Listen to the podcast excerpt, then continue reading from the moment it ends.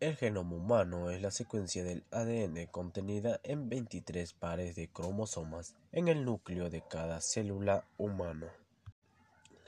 Entonces podemos afirmar que la molécula del ADN está formada por la repetición de unidades químicas menores llamadas bases. Hay cuatro bases, la adenina, la timina, la guitosina y la guanina.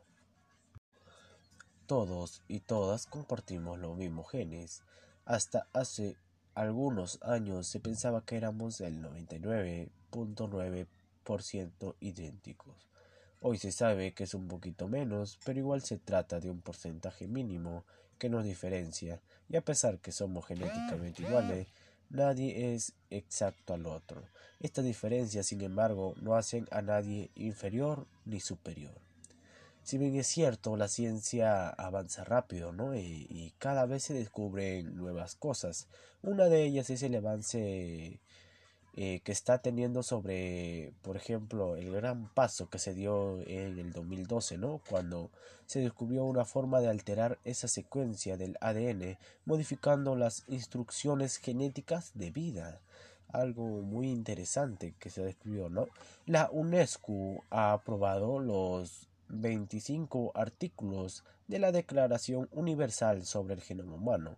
60 expertos de 40 países distintos han discutido sobre este tema desde el año de 1993.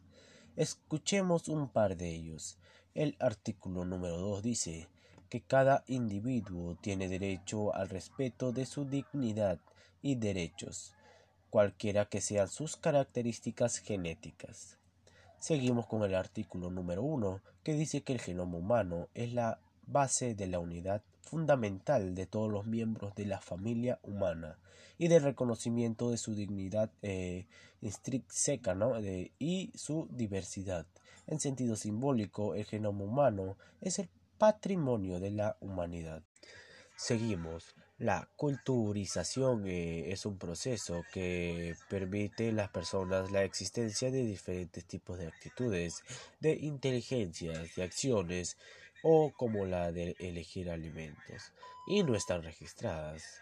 Eh, eso todo dependerá de cómo crezca ¿no? y cómo se desarrolle eh, este ciudadano sabiendo que no hay motivo de discriminar a las demás personas por, por su diferente manera de vivir, ¿no?